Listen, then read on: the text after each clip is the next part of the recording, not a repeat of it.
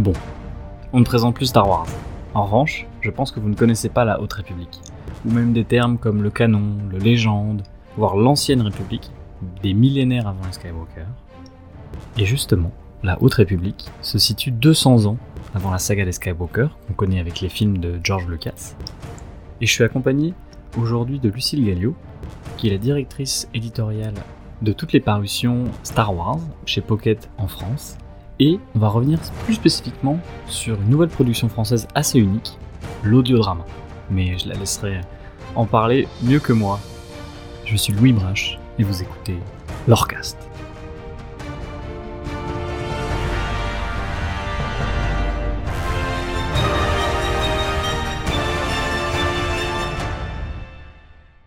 Euh, bah, Lucille, bonjour à toi.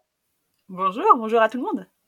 Euh, écoutez, euh, chers auditeurs, bah, je vous présente donc Lucille Gallio, qui est la directrice de collection euh, chez Pocket, notamment de Star Wars, et qui ici va nous parler de la Haute République, qui est, on va dire, un nouveau pan dans la chronologie Star Wars, parce qu'il se situe dans ce que tout le monde connaît comme l'Ancienne République, et ce qu'on voit dans les films, dans, notamment la prélogie, donc avec Anakin Skywalker, avant qu'il devienne Dark Vador.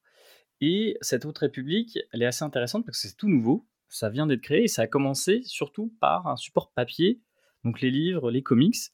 Euh, Lucille, est-ce que tu peux nous parler un petit peu de la Haute République et euh, pour ceux qui ont vu par exemple que les films, où est-ce que ça s'insère exactement Et à quoi ça correspond? Est-ce qu'on a des visages connus? Euh, Comment ça se passe dans cet univers un peu particulier qui est la Haute République? Oui, alors la Haute République, ça se situe 200 ans avant les films, donc deux siècles avant avant la saga Skywalker. Euh, c'est une période qui est plutôt vierge dans l'univers Star Wars. On n'avait jamais eu euh, de, films, bien sûr, à cette époque-là, mais on n'avait pas non plus de romans ou de comics qui s'étaient intéressés, ni même de jeux vidéo qui s'étaient intéressés à cette période. Et euh, donc, ce qui est ce qui est intéressant, c'est que ni donc les, les, livres canons ni les livres légendes ne s'étaient encore intéressés à cette période. Alors peut-être ça serait intéressant de revenir sur la, distinction livre canon et livre légende. Je ne sais pas ce que tu en penses. Si, si, complètement. Euh, pour bien expliquer aux auditeurs, en fait, euh, comment fonctionne la littérature Star Wars. Donc, on a quelque chose qui s'appelle l'univers étendu et qui, en fait, tout ce qui entoure les films euh, qui, viennent rajouter et enrichir en fait l'expérience qu'on a quand on regarde les films, qui viennent développer certains personnages ou certaines, certaines périodes que, que l'on croise dans les films, mais aussi parfois des, choses qui se passent bien bien avant ou bien après. Alors donc, euh, il faut savoir que l'univers étendu s'est développé pendant les décennies qui, euh, qui nous séparent de, de, la sortie du premier film en 77. Euh, dans les années qui ont suivi, il y a eu beaucoup de, romans et de comics qui sont sortis. Il y en a qui sont sortis tout de suite dès l'arrivée des, films. Et puis, on a vraiment un développement très important littéraire qui s'est fait à partir des années 90. Euh, où là, on a vraiment euh, énormément de, romans qui ont, qui, ont commencé à sortir et surtout qui étaient très structurés les uns par rapport aux autres. Et l'idée, c'était vraiment de raconter qu'est-ce qui s'est passé après c'était de la fanfiction ou est-ce que c'était validé par George Lucas? C'était tout à fait, c'était validé et euh, c'était structuré. Alors c'était validé dans le sens où George Lucas se disait de toute façon, ces périodes-là, moi je les ferai jamais en film, donc on va laisser libre cours aux auteurs. Et voilà, il se disait pas, ça sera la future histoire que je mettrai en scène euh, dans des épisodes 7, 8, 9 potentiels. Non, non, il n'avait pas du tout cette idée-là il y avait peut-être pensé un moment, mais au moment, dans les années 90, où il donne cette autorisation aux auteurs de développer en fait l'histoire de Star Wars et de raconter la suite, qu'est-ce qui s'est passé après le retour du Jedi, euh, il n'avait pas l'idée d'un jour adapter ses romans en film. Mais il s'est dit, bon, les, gens, il y a une demande, les gens ont envie de, découvrir la suite de l'histoire, il y a des, des, auteurs qui veulent le faire, et ben laissons faire. Donc il y a se laisser faire et en même temps c'est quand même très structuré, très très entouré et on a euh, Lucasfilm qui suit ça de très près. Il faut bien sûr être validé euh, comme auteur et ensuite l'histoire doit, elle-même être validée. Donc c'est quand même un, processus très très sécurisé en fait pour Lucasfilm. Et donc, euh, comme je disais, à partir des années 90, on va avoir toute une littérature qui va sortir, également aussi en comics. on va aussi avoir des jeux vidéo. Tout ça, ça va venir enrichir l'univers étendu de Star Wars. Et ce qui s'est passé, c'est qu'en 2012, quand Disney a racheté Lucasfilm, il y a eu cette question de se dire, bah, maintenant, qu'est-ce qu'on va faire de cet univers étendu, sachant que on veut sortir des films 7, 8, 9 Est-ce qu'on adapte ce qui a été écrit dans les romans, dans les dizaines de romans qui sont sortis depuis, depuis plus de 20 ans? Ou est-ce que, même depuis plus de 30 ans, ou est-ce que on, fait table rase et on repart à zéro? Et sachant qu'il y avait, comme je disais, énormément de des dizaines de romans qui étaient sortis, c'était très compliqué en fait d'adapter ça, d'autant plus qu'ils voulaient avoir les, les acteurs d'origine qui reviennent, donc il fallait euh, forcément raconter, euh, expliquer en fait ce qui s'était passé entre deux. Et vu le, foisonnement d'idées qu'il y avait eu dans tous ces romans, c'était assez compliqué. Donc, ils ont décidé de dire, eh bien, à partir de maintenant, ce qui était sorti euh, comme roman, comics et même jeux vidéo, euh, et qui précèdent euh, les films de, Disney, on va dire que ce sont des romans, des comics, légendes. Et à partir de maintenant, tout ce qui sortira, que ce soit les romans, les comics, les jeux vidéo, les jeux de rôle, euh, les séries et les films, tout ça sera sur un même pied d'égalité et racontera tous ensemble un même univers étendu, canon. Et c'est comme ça qu'on se retrouve avec un peu une double, une double littérature, en fait, une double chronologie parallèle, qui nous racontent des choses différentes. Alors, tout ce qui est légende aujourd'hui, il n'y a plus rien de nouveau, il n'y a plus rien de neuf qui sort. Néanmoins, euh, c'est quand même un, univers qui vit encore énormément. Les, lecteurs y sont très très attachés. Et euh, on continue, euh, bien sûr, à, vendre ces livres-là parce que c'est des livres qui plaisent toujours autant. Et puis, à côté de ça, on, on raconte histoire comme la Haute République. Et cette haute république, comme je disais, elle est très intéressante parce que c'est une période qui n'était pas couverte par le légende, ce qui fait que ceux qui sont encore très attachés aux légendes peuvent le lire, peuvent lire cette partie-là, sans se dire ça vient contredire ce que j'avais, euh, ce que j'aimais jusqu'ici dans Star Wars. Donc ça c'est canon, donc la Haute République est canon, même euh, à l'époque du légende, donc c'était pas traité. Tout à fait. Mais euh, ce qui veut dire que on savait que la Haute République existait, quelqu'un a dû l'évoquer pendant dans un livre et on s'est dit ok, on va pas le traiter, mais on sait que ça existe. Alors, le terme de Haute République n'existait pas jusqu'à présent. D'accord. Voilà, le, terme de Haute République n'existait pas. Ça a été inventé vraiment pour, euh, pour cette, euh, cette nouvelle période-là. On parlait de l'Ancienne République, c'est-à-dire qu'on avait euh, la, la, République au moment de, de la prélogie. C'était déjà cette, cette ancienne République. Et puis, quand il va y avoir l'Empire, bien sûr, et ensuite quand euh, la rébellion a gagné contre l'Empire, ils vont créer une nouvelle république. Donc on avait juste la dichotomie, on avait l'ancienne république avant l'Empire, la nouvelle république après l'Empire. Et cette ancienne république, elle, remontait à des millénaires avant les films. Donc on avait des millénaires d'histoire qui étaient racontées dans des romans, dans des comics, avec la naissance des Jedi, les grandes guerres contre les Sith à l'époque où les Sith étaient extrêmement nombreux. Ils étaient des mmh milliers, euh, des dizaines de milliers disséminés dans la galaxie. Euh, certains euh, comment gérer des systèmes entiers. Enfin voilà, il y a, eu tout un lore qui a été créé autour des sites et des Jedi de l'époque de l'ancienne République. Et puis cette haute République, c'est une période très spécifique de l'ancienne République et qui se situe, voilà, quelques centaines d'années avant les films. En fait, il faut savoir que dans l'ancienne République, autour de 1000 ans avant les films, on a un moment très très important qui s'appelle la règle des deux, et qui est une mmh période où les sites ont été euh, euh, complètement, euh, comment dire, purgés. En fait, ils ont été tous détruits, annihilés, et il n'en reste plus que deux, un maître et un apprenti. Et jusqu'à la menace fantôme, jusqu'au premier, au premier film, l'épisode 1, ils vont rester dans l'ombre, ces deux, ces deux sites. Ils vont fomenter leur, leur revanche.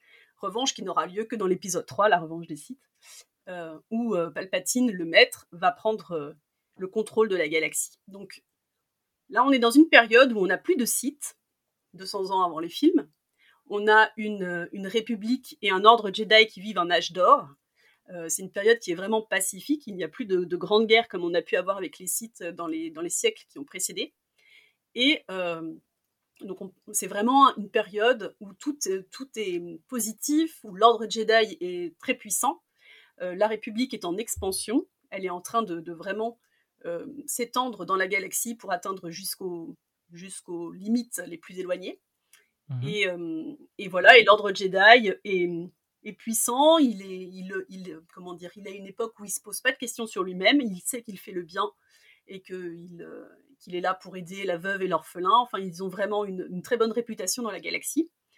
Euh, et on a cette période donc pacifique. Et puis il va y avoir une crise importante qui va arriver, qui va débuter par une catastrophe à l'échelle galactique. Et ça, ça se passe donc dans le premier, tout premier livre, La Lumière des Jedi, qui explique cette catastrophe-là, et ça va être le début d'une grande crise. Ok. Et donc là, les Jedi sont, euh, quand on voit l'imagerie un peu tout associée à la Haute République, il y a presque le mythe arthurien qui revient. Donc tu disais justement qu'ils veulent défendre la veuve, la veuve et l'orphelin. Donc ils sont très très nombreux les Jedi. Est-ce que c'est comme à l'image de ce qu'on voit dans les films, euh, le tout premier film de la prélogie où ils sont dans l'arène, il y a plusieurs centaines de Jedi. Euh, c'est quand tu dis quand tu dis âge d'or, c'est vraiment il y a plusieurs milliers de Jedi et là on va suivre les aventures de plein, plein de personnages assez différents, de plein d'espèces différentes. Parce que je voyais aussi de temps en temps des, des Wookiees Jedi, ce qui est assez curieux, même si dans, les, dans les, livres euh, ça, ça, arrive. Oui, oui. Alors on a plein plein d'espèces hein, parmi les Jedi. C'est comment c'est un ordre qui bien sûr accueille de façon très large. Et puis donc cet ordre, il est en effet dans son, il vit son apogée à ce moment-là, et on est quand même, alors dans la même idée que dans la prélogie, mais on est même dans une période encore plus, comment dire, faste. Les, les, Jedi sont encore plus nombreux, ils sont vraiment disséminés.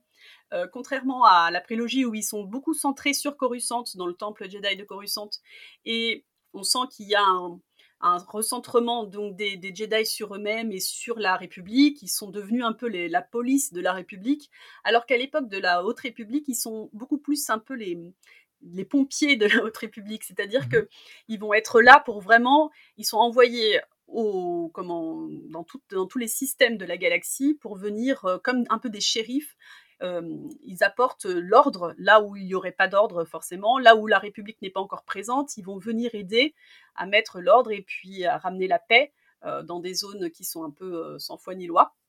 Mmh et, donc leur objectif, c'est vraiment d'être auprès des gens euh, ils vivent dans des petits, sont par petits groupes euh, sur, les, planètes. Donc on est assez, loin de cet euh, ordre Jedi qui était très centralisé sur Coruscant et qui commençait peut-être à être un peu corrompu ou en tout cas avec un objectif différent. qui était de vraiment être aux, ordres de la République. Et puis on va voir, hein, après avec la guerre des clones, ils vont devenir vraiment une armée de la République. À cette époque-là, on n'en est pas du tout là. Et c'est un des intérêts en fait de la Haute République, c'est de montrer comment est-ce que l'ordre Jedi a pu petit à petit se transformer pour devenir cette armée de, la République. Ce qui fait qu'elle est beaucoup plus, enfin l'ordre est beaucoup plus indépendant vis-à-vis de la République. C'est ça? Tout à fait. Et on voit à plusieurs reprises la République qui demande parfois à ce que l'ordre Jedi intervienne.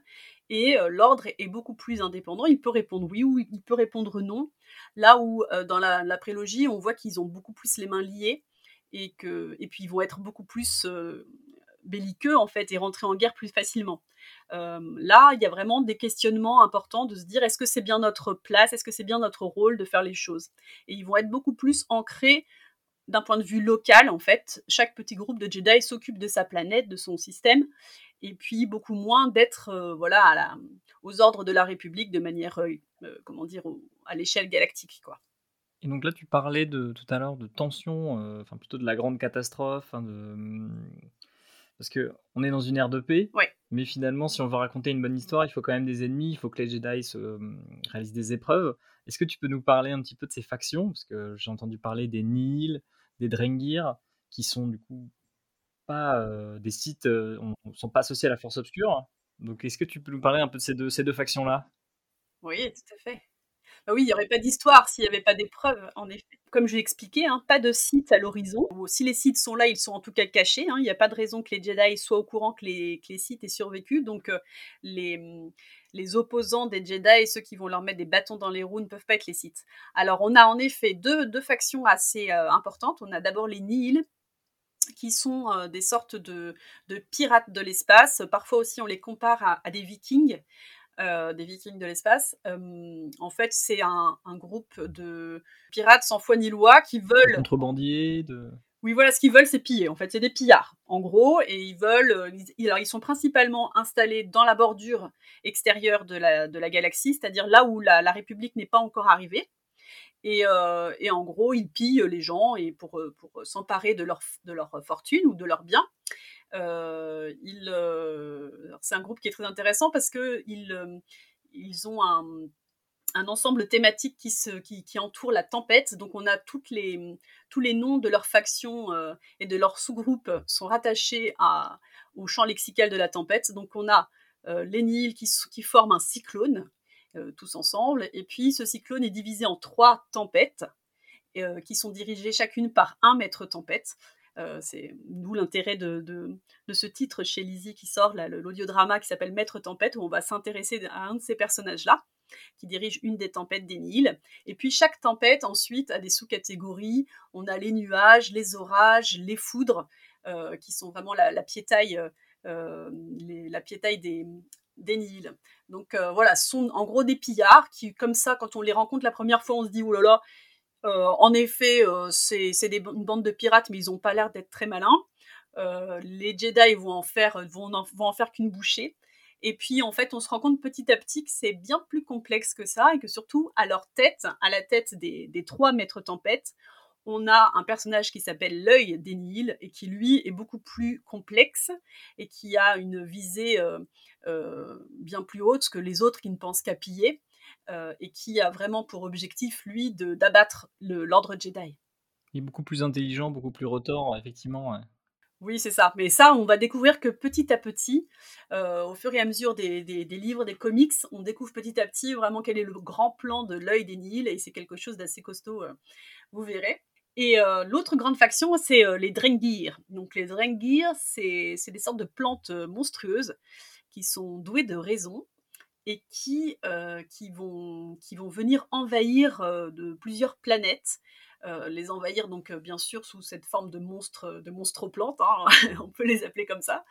Euh, et puis on sent qu'ils sont très puissants dans dans le côté obscur. En tout cas, ils sont, ils ont vraiment qu'une seule pensée, c'est de, se nourrir, de manger et de, toute, toute, présence vivante, en aspirant un petit peu l'essence de vie de chacun. Et euh, donc ça, ça nous donne, lieu à des scènes horrifiques euh, dans, les, comics assez euh, visuellement assez impactantes. Et puis dans les, romans également, on, va, s'intéresser à eux. Surtout dans le roman En pleine ténèbres, on va, on va vraiment développer les personnages des Drengir. Ils ont une, façon de penser assez unique, avec à leur tête une, grande progénitrice. Et donc voilà, va apprendre aussi à mieux les connaître au fur et à mesure des, romans et des comics surtout.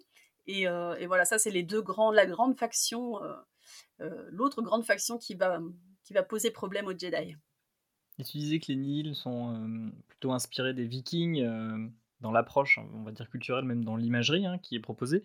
Pour les Drengir, est-ce que tu as l'impression que c'est une sorte de mélange entre les Zerg de StarCraft de, mmh, des tyrannies de Warhammer 40 000, d'où ils ont tiré leur inspiration de cette, on va dire, plante parasite oui, c'est ça. Il y, y, a un petit côté monstre-plante, hein, comme je disais tout à l'heure. Il y a un petit côté, euh, comment dire, on, peut y on peut y retrouver aussi quelque chose des Ents, voilà, une, une pensée, une matière végétale qui est, qui est douée de pensée, douée de raison. Euh, qui serait par contre euh, maléfique avec une volonté de, de tout détruire en fait. Il y a, y a, vraiment ce côté-là chez les Drengir. C'est une nature pervertie par le pouvoir obscur quoi. Voilà, tout à fait. Et ça c'est pareil, on, on, continue de, de, développer ces personnages-là au fur et à mesure des, des livres et des, et des, séries. Je pense qu'on a encore pas mal de choses à apprendre sur les Drengir. Je, je parlais d'imagerie tout à l'heure. Euh, j'ai vu récemment dans les comics qu'il y a Yoda qui, qui apparaît. Donc c'est pour se poser la question aussi de se dire, mais quel âge a réellement Yoda?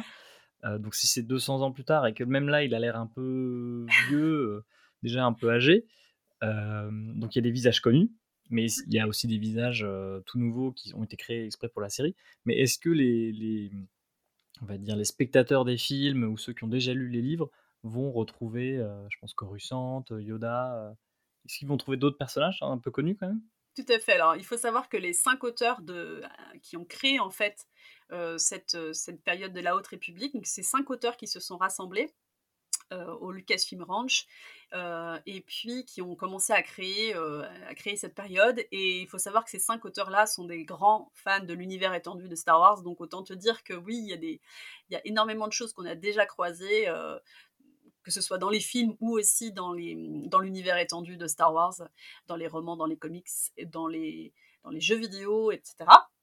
Alors, euh, qu'on connaît bien, il y a bien sûr euh, Yoda. Alors, en effet, Yoda, on apprend dans le Retour du Jedi qu'il a 900 ans, ou en tout cas un peu plus de 900 ans. Donc, oui, il est déjà là et oui, il est déjà vieux. On pourrait l'imaginer comme étant dans, dans sa cinquantaine à peu près et puis, donc on le croise de temps en temps. Il reste assez discret, Yoda, dans, la Haute République. Il voulait pas non plus en faire le, super Jedi qui vient, qui vient résoudre tous les problèmes. Il voulait aussi que les autres personnages Jedi se, se, dépatouillent par eux-mêmes. Voilà, l'objectif c'était pas d'avoir Yoda super héros qui voilà, qui sauve la situation à chaque fois.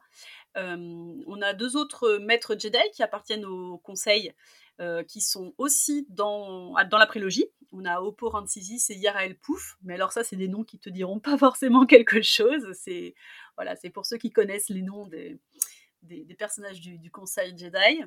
Euh, donc c'est l'intérêt hein, d'avoir des, espèces qui peuvent vivre plusieurs centaines d'années. Ça permet d'avoir des personnages voilà, qui étaient déjà là à cette époque-là. Mais sinon, il y a aussi des noms de famille euh, connus. Par exemple, alors il n'y a pas encore les Skywalker à cette époque, en tout cas on n'en parle pas dans la Haute République, mhm. mais euh, on parle de la famille Santeka par exemple. Donc euh, Santeka, euh, pour ceux qui ont vu euh, les épisodes 7, 8, 9, particulièrement l'épisode 7, Lord Santeka, c'est celui qui va donner le, morceau de carte qui va permettre de retrouver Luke Skywalker. Et cette, ce, personnage-là, il avait une famille, sa famille était un clan en fait puissant de, de prospecteurs de l'hyperespace. Et du coup, c'est pour ça qu'il connaît aussi bien l'espace. Et sa famille était très puissante au moment de la Haute République parce qu'on est dans une période d'exploration où la Haute République, enfin la République s'étend et on a besoin de, créer des, voies hyperspatiales pour pouvoir se, déplacer. Et donc ça va être le moment où certaines familles vont être très puissantes et vont créer et ouvrir en fait ces voies. Donc il y a la famille Santeka, mais il y a aussi la famille Graf, par exemple, qu'on recroise aussi dans d'autres dans d'autres ouvrages de l'univers étendu. Euh, on a d'autres clans puissants comme les Hutt qui sont déjà là, bien sûr. Euh, voilà, donc on est, on est quand mhm. même dans du Star Wars. Hein, on s'y retrouve. On retrouve aussi dans The Mandalorian, donc il y a une sorte de prolongation. Euh, c'est un tout cohérent. Quoi, voilà, on parle aussi des Mandaloriens, ils existaient déjà, tout à fait. Et voilà, on peut faire confiance aux cinq auteurs pour en parler. Après, pour les, pour les planètes, on a bien sûr Coruscant, qui est là et qui est déjà la planète capitale. Euh, qui est déjà recouverte par, euh, par euh, la ville entièrement, comme dans la prélogie. Mmh c'est là que, que vit la, la chancelière. c'est une chancelière à cette époque-là. Et puis, il y a pas mal d'autres planètes qu'on a déjà vues dans des séries, dans des romans ou des comics. On a Titan, par exemple, dont on a entendu parler dans le Mandalorien, qui est la planète où Grogu se fait kidnapper.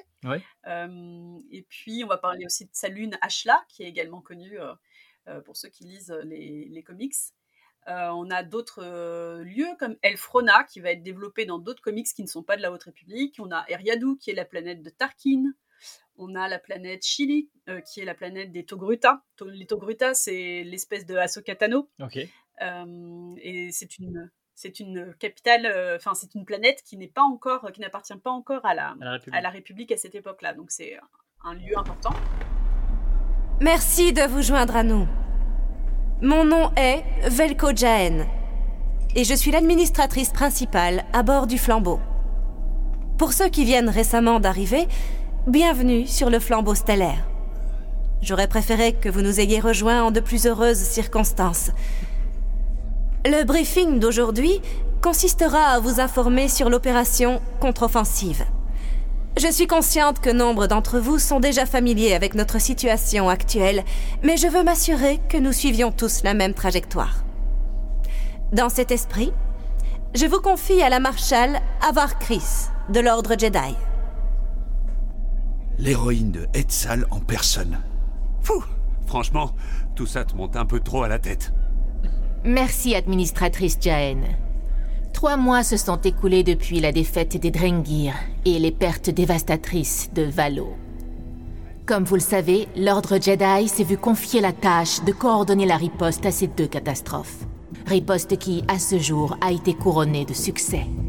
Ces dernières semaines seulement, la coalition défensive a ouvert les fronts contre les Nihil sur Karlak, Magavin et dans la nébuleuse de Drayton. Tout porte à croire le Conseil Jedi comme la République que les Nihil sont en pleine débandade et que le peu qui reste de leur chaîne de commande est au bord de la rupture. Cependant, leur chef, le dénommé œil des Nihil, est jusqu'à présent parvenu à nous échapper. La Twi'lek, connue sous le nom de Lournati.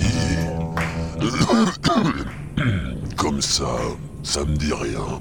Ah, vous la reconnaîtriez si elle croisait votre chemin. Donc là, Lucille, euh, nos auditeurs ils viennent d'écouter un extrait de l'audiodrama, donc de Maître Tempête, donc le, nouveau audiodrama de, de Lizzie.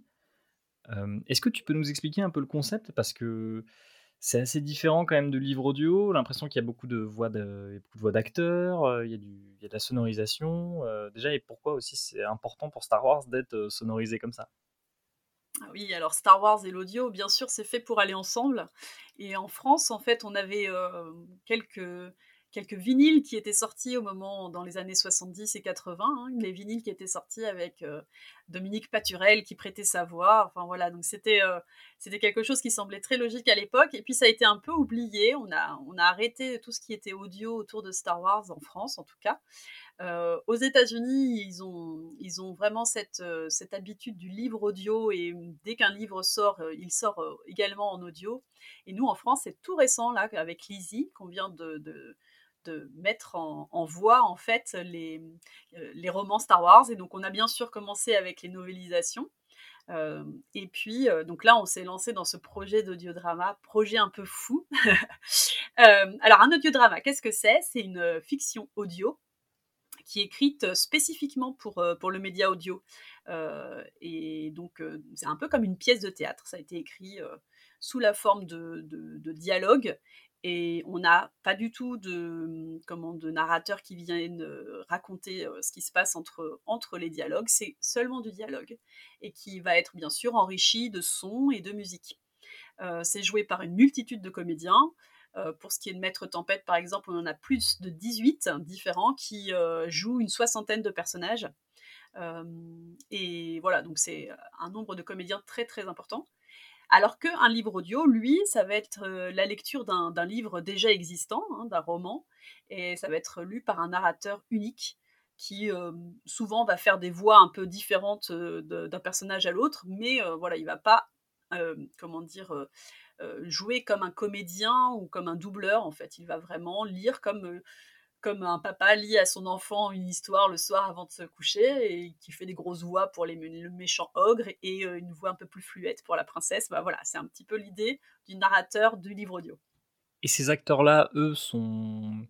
Comment, ils- font pour travailler sur leur voix s'il y a plusieurs espèces différentes? Je sais qu'en plus, avec les Drengir, à un moment, il va y avoir des créatures euh, pensantes, euh, parlantes, mais qui n'ont pas de vocalisation humaine, on va dire, euh, dans ce sens-là. Et même, euh, prenons les, les, monts cala- enfin, les calamari, euh, c'est des, des voix, des intonations, des accents qui sont assez particuliers. Comment eux, ils travaillent là-dessus? C'est dur de, de trouver des, des acteurs, des bons voice actors qui vont s'adapter à une espèce extraterrestre? Alors, ce qu'on va faire déjà, la première chose, c'est qu'on va surtout se baser sur ce qui a été fait en version originale, donc en anglais. Euh, pour l'audiodrama, on va vraiment écouter les voix telles qu'elles sont en anglais et on va trouver une voix qui correspond le plus possible à cette voix-là. Alors, euh, donc, euh, par exemple, on a un personnage qui va avoir euh, une voix qui va être très très grave, et puis donc là, on va plutôt suivre ce qui a été ce qui a été choisi en anglais. On va avoir une, femme avec une voix suraiguë. On va partir dans cette idée-là. Donc ça, c'est une première étape. Ensuite, quand il y a des, espèces qui ont déjà été abordées dans les films Star Wars, bah, bien sûr, on va essayer de coller à ce qui a été fait dans les films précédents. Euh, voilà. Après, ce qui est très intéressant, c'est qu'il y a une, différence euh, entre les, audiodramas euh, américains et les audiodramas français. Ça, j'ai découvert en, le faisant. C'est par exemple, c'est la question des accents et des accents qui existent dans notre monde. Alors, les Américains, ils vont pas avoir de difficulté à utiliser des accents existants, par exemple un accent français ou un accent espagnol ou un accent russe. pour correspondre à une race, à une espèce qui existe dans Star Wars. Donc, par exemple, on a une espèce de, de, personnage qui est, qui est très félin.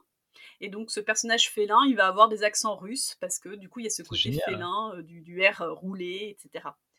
Et puis, on a, par exemple, un, un personnage, donc c'est une espèce où ils sont très connus pour être esclavagistes, et alors ils ont un accent espagnol. Alors, c'est là où on voit que parfois ça peut être un petit peu gênant de, de, d'approcher en fait un accent d'une spécificité ou d'une caractéristique, vous voyez.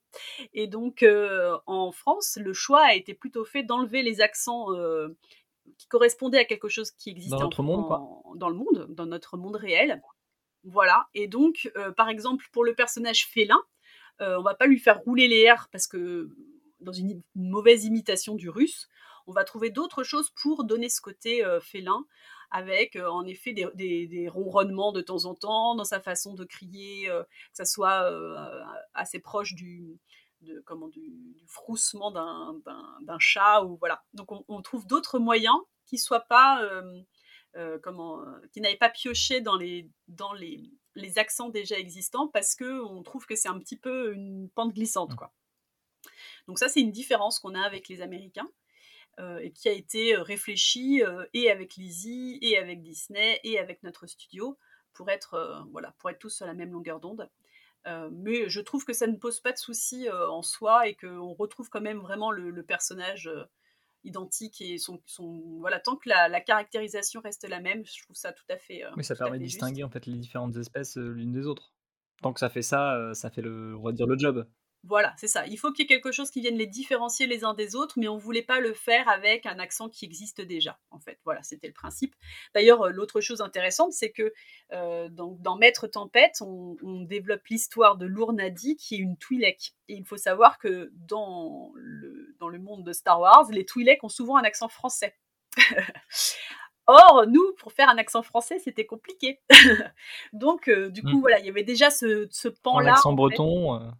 voilà, ou un accent canadien ou québécois, je ne sais pas, on aurait pu y trouver quelque chose dans ce sens-là. Mais voilà, c'est là où on voit en fait que très vite on touche aux limites de cette idée d'utiliser des vrais accents pour, euh, pour parler de Star Wars. Ben, est-ce que ça va pas nous, nous ancrer trop sur un, un point de vue terrestre en fait?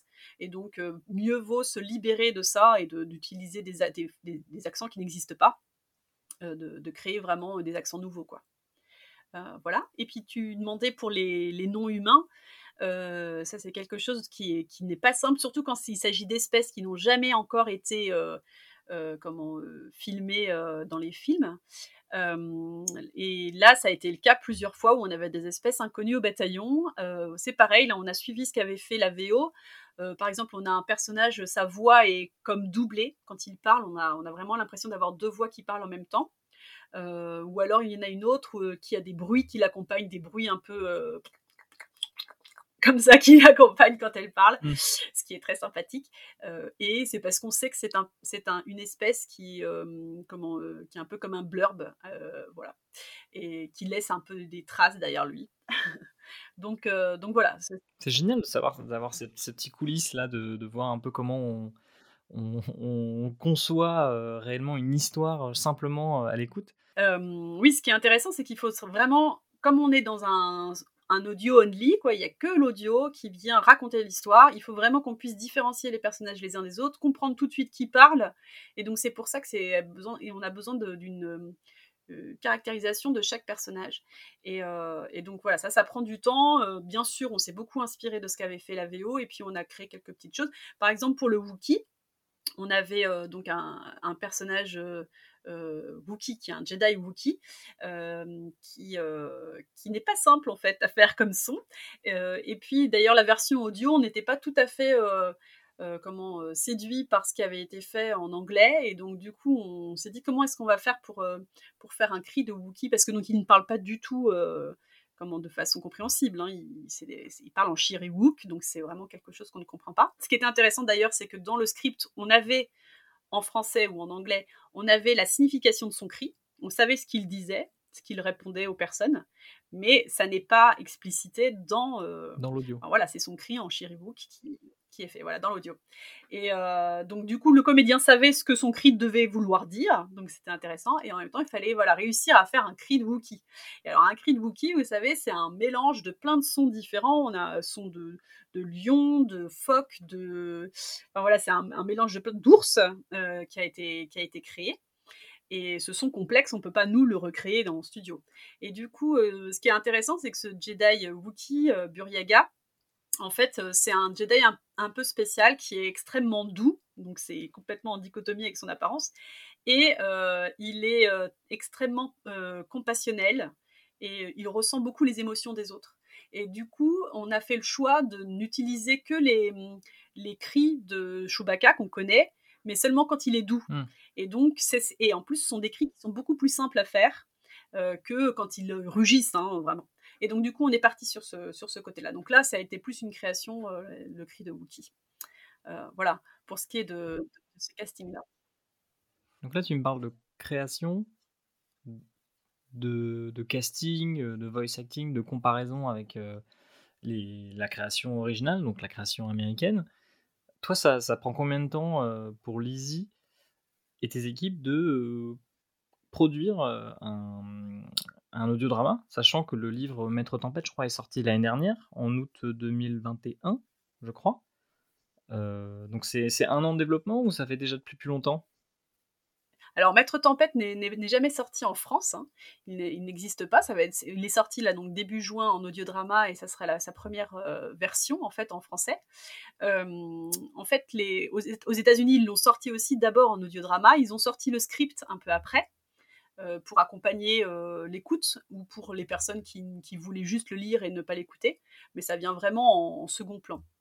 Et donc nous, on a sorti donc l'audiodrama à la début juin et ça nous a pris euh, presque un an. Ça a été vraiment un gros gros travail.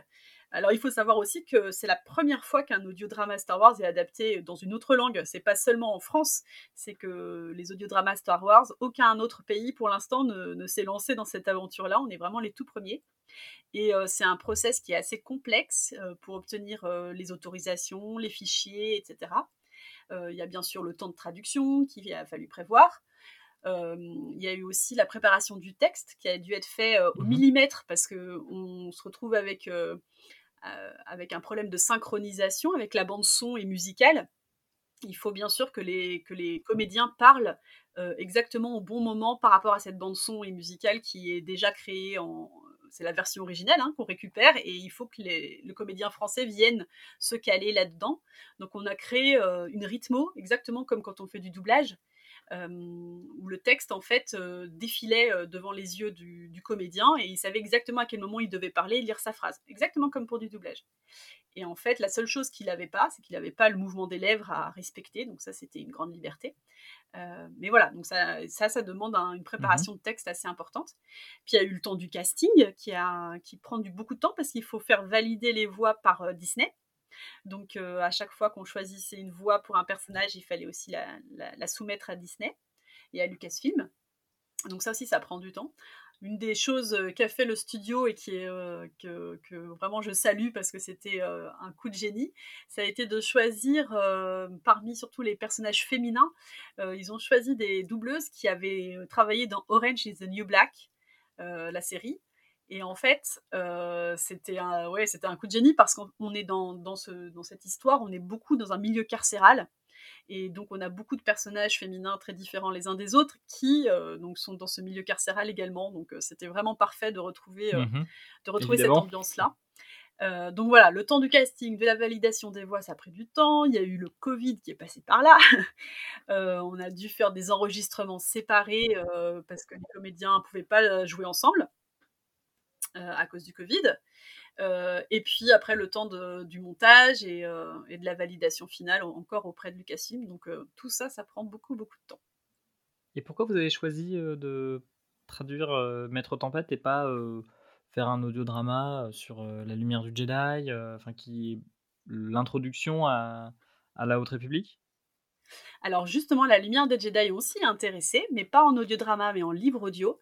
Donc euh, justement, on a, sorti en livre audio La Lumière des Jedi et euh, L'Orage Gronde, qui sont les deux euh, romans adultes qui précèdent Maître Tempête.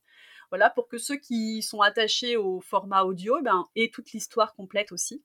Donc voilà, La Lumière de Jedi et L'Orage Gronde sont sortis tous les deux en livre audio. Euh, et puis, euh, et puis donc Maître Tempête, l'audiodrama, c'était en toute logique de le sortir juste après pour qu'au niveau chronologique on soit, on soit bien. Alors c'est vrai qu'il existe d'autres audiodramas Star Wars. Pour une expérience un peu plus premium quoi, pour ceux qui préfèrent. Voilà, il y en a qui préfèrent, il y en a qui ont, pas le temps en fait de lire des livres parce qu'ils ont beaucoup de choses à faire et donc le livre audio permet de faire autre chose en même temps, les grands transports par exemple ou euh, aussi tout simplement les tâches ménagères. Euh, on peut écouter son petit livre audio en même temps. Il n'y a pas besoin de, ses mains, donc c'est très bien. Euh, donc il y a des gens qui vraiment vont être attachés au format audio. Donc là, ça leur permettait d'avoir d'avoir toute la la Haute République complète avec, avec ses deux premiers romans et, et Maître Tempête.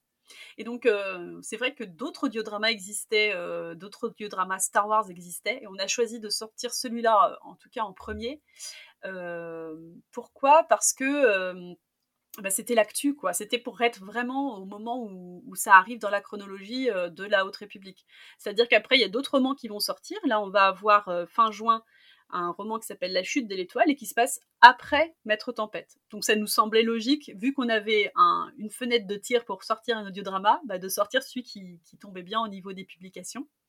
et puis, euh, comment euh, les autres étaient les autres audiodramas qui existent déjà eux ils sont euh, ils sont un peu plus séparés de la chronologie donc on peut les sortir plus quand on quand on veut et dans ce cas-là, est-ce que vous allez traduire aussi les autres audiodramas qui vont sortir Parce que j'ai l'impression qu'il y a pléthore de, propositions du côté américain. Et donc vous, est-ce que vous allez vous dire, OK, on va tout traduire à chaque fois?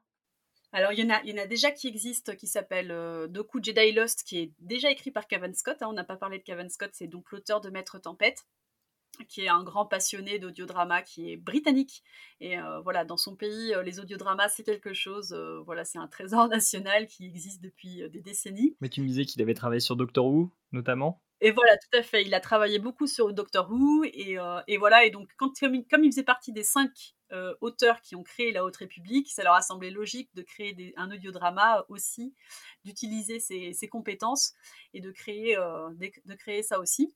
Et donc, euh, voilà, il avait écrit Doku Jedi Lost il y a plusieurs années. donc là, ça s'intéresse à la, à la jeunesse du conte Doku. c'est vraiment un titre qui, qui est qui est très bon, de grande qualité. Euh, je sais qu'il est très attendu par les fans, donc on, espère en effet un jour pouvoir l'adapter. Il y a aussi euh, Dr Afra qui là s'intéresse à un personnage de comics.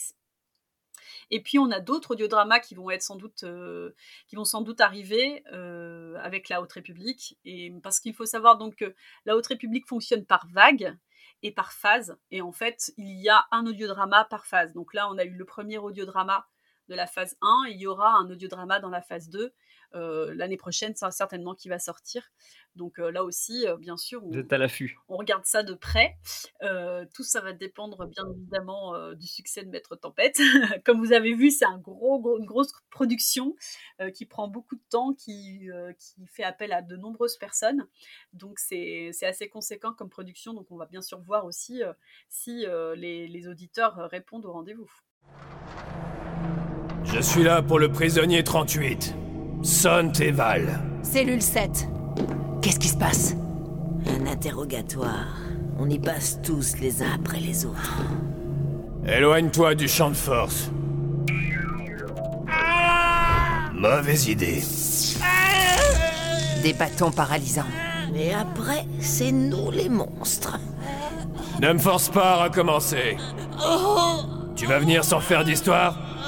Oui. Oui. Je me demande si c'est lui qui va finir par te trahir. Il n'a jamais pu te supporter. Personne ne va me trahir. Tu crois ça? Parce que personne excepté l'équipage du poste de pilotage n'a jamais vu mon visage. Nous savons toutes les deux que ce n'est pas exact. Tu en es sûr? Presque tous ceux qui ont vu mon visage sont morts grâce à la République. Et pour ceux qui l'ont vu... C'est une menace. Ce n'est pas mon intention. Je t'ai sauvé la vie. Quand? Au centre médical. Ce pilote allait te tuer. dans ses rêves. Et dans les tiens aussi. Taz, écoute, si on se serre les coudes, on va peut-être survivre à tout ça. J'ai plus de chances de survivre si je balance tout sur toi, la République. Qui sait où ils vont nous envoyer? Au Pinacle? À Jubilar Quel que soit le trou qu'ils vont dégoter, ils ne vont pas nous laisser oublier ce qu'on a fait. Ce pilote? C'était juste le début. Combien de personnes sont mortes sur Valo, hein? Dans les émergences La vie va être dure, où qu'on aille. Mais peut-être un peu plus facile pour moi si je leur précise sur qui ils sont tombés avec toi. Il y a un énorme, euh, j'ai l'impression qu'il y a énormément de produits transmédia euh, sur la Haute République. Est-ce qu'il y aura des, jeux vidéo? Est-ce que euh, Enfin, j'ai l'impression que là pour l'instant c'est du support papier, c'est du support audio. Est-ce qu'ils vont peut-être même réfléchir à des séries sur la Haute République, séries télé, je veux dire, des films Oui, alors c'est vraiment la spécificité de la Haute République, c'est ce côté transmédia. Euh, donc euh, c'est un projet qui à la base est, full littéraire. Vraiment l'idée c'est les romans, les comics et les mangas aussi qui existent euh, pour tous les âges. On a de l'adulte, du jeune adulte et du jeunesse. Et, donc voilà, l'idée d'abord c'était vraiment d'en faire une locomotive littéraire, je dirais, euh, pour ensuite, euh, pourquoi pas que ça se développe dans le reste de l'univers étendu de Star Wars à travers euh, des séries. Alors, on, nous parle déjà de la série The Acolyte, qui avait été annoncée par Kathleen Kennedy. c'est une série qui se situerait normalement à la fin de la Haute République, donc on peut penser qu'il n'y aura pas énormément de liens avec les personnages euh, que l'on découvre là dans, les, livres et dans les, comics. Euh, mais voilà, ça serait quand même dans cette période-là. On a déjà certains jeux vidéo qui abordent la Haute République avec euh, certaines parties du jeu qui peuvent se passer dans la Haute République, ça existe déjà. et puis on a le, jeu Eclipse qui a été annoncé, qui lui se situerait totalement dans la Haute République. Euh, donc c'est pas pour tout de suite, mais euh, voilà, on sait qu'en effet ils y réfléchissent. Faut savoir que quand ils ont commencé à créer euh, cet univers de la Haute République avec les, auteurs, il y a eu toute une équipe de concept artistes qui sont qui est venue se greffer à leurs réflexions et qui est venue enrichir leurs leur propositions en dessinant énormément pour pour comment dire pour développer d'un point de vue aussi visuel.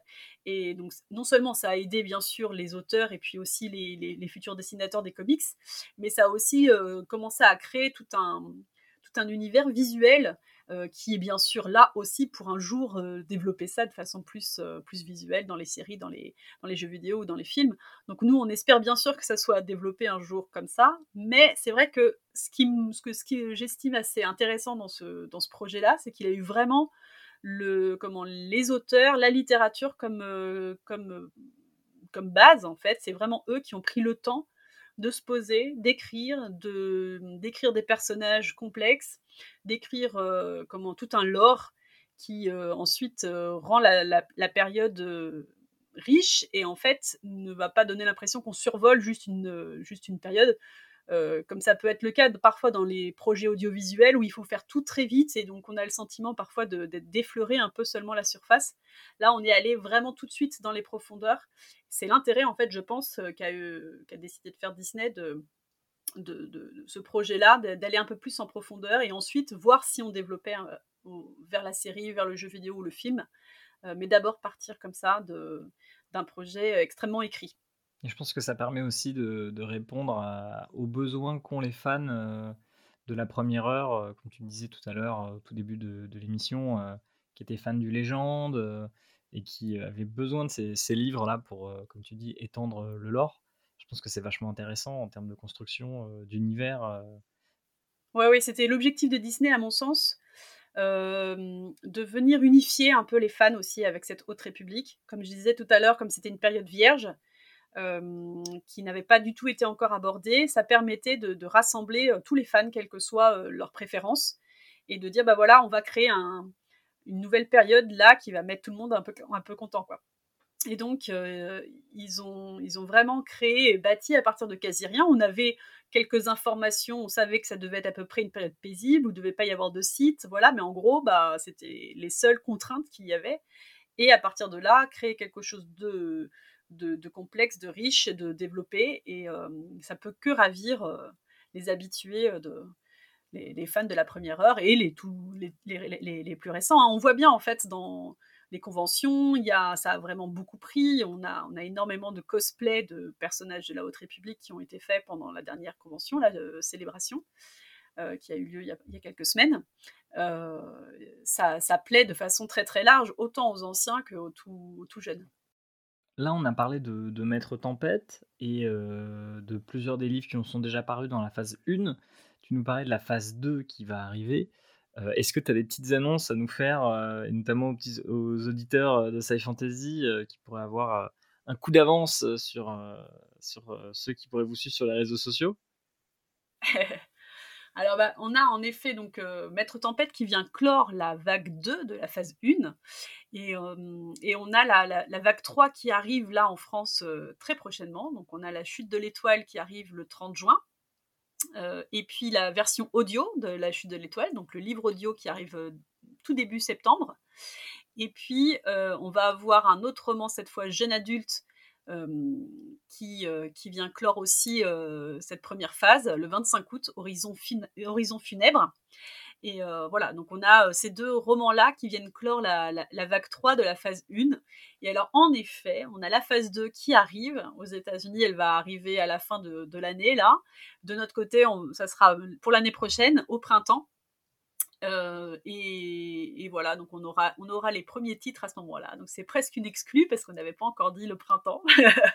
donc oui, c'est une petite exclue pour vous.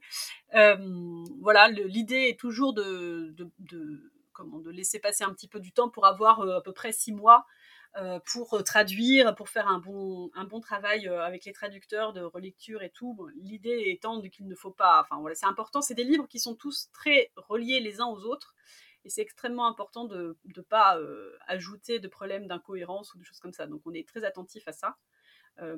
donc c'est plutôt bien de prendre un peu son temps et de pas sortir les livres tout de suite, tout de suite. Euh, d'autant plus que parfois il peut y avoir des petites, euh, des petites erreurs euh, dans la VO que nous on va repérer du coup et qu'on va pouvoir corriger en prenant un petit peu plus notre temps, donc c'est très bien. Eux-mêmes corrigent bien sûr entre la première impression et la deuxième impression, mais nous du coup on est direct avec un travail qui est, qui est déjà un peu plus, un peu plus comment, peaufiné. Donc c'est tout l'intérêt de, de, pouvoir prendre notre temps. Donc voilà, ça sera donc le début de la phase 2 de la Haute République l'année prochaine, au printemps du point de vue lecteur, c'est cool de pouvoir voir que effectivement l'éditeur euh, décide de prendre son temps pour que à la fin, nous, on soit tous contents du résultat. Donc ça fait plaisir, ça fait plaisir à entendre. Voilà. Après, c'est relatif, hein, parce que six mois, c'est pas si, pas si long que ça.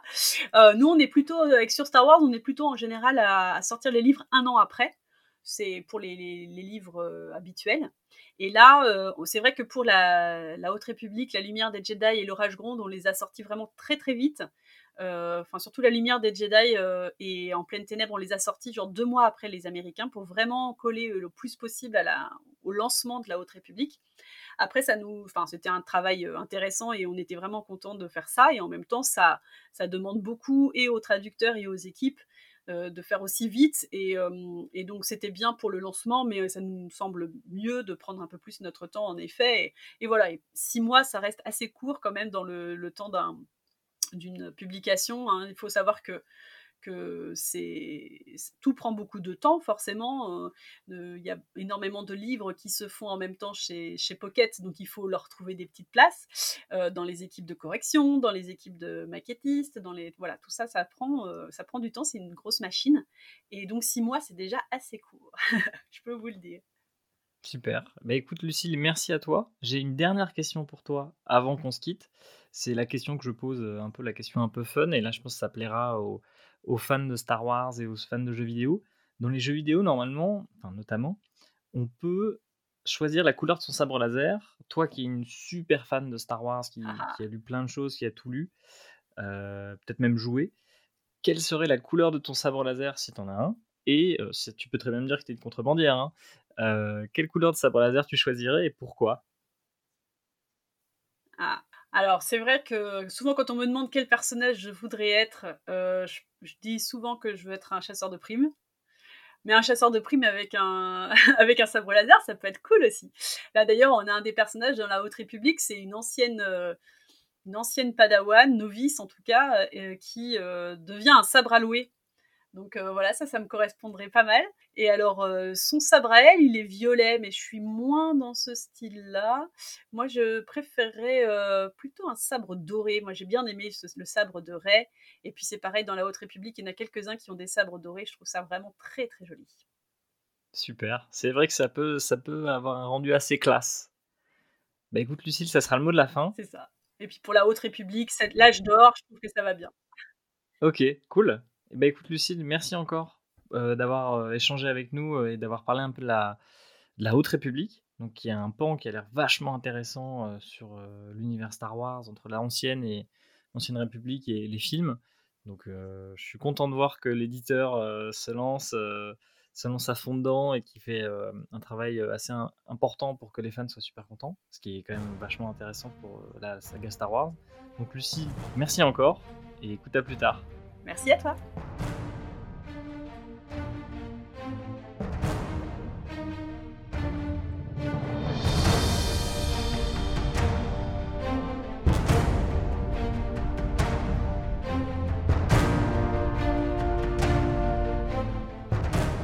Quant à vous, chers auditeurs, n'hésitez pas à aller faire un tour en librairie pour découvrir les romans, les comics et les mangas, et les livres jeunesse pour faire découvrir Star Wars à vos enfants et à vos petits-enfants.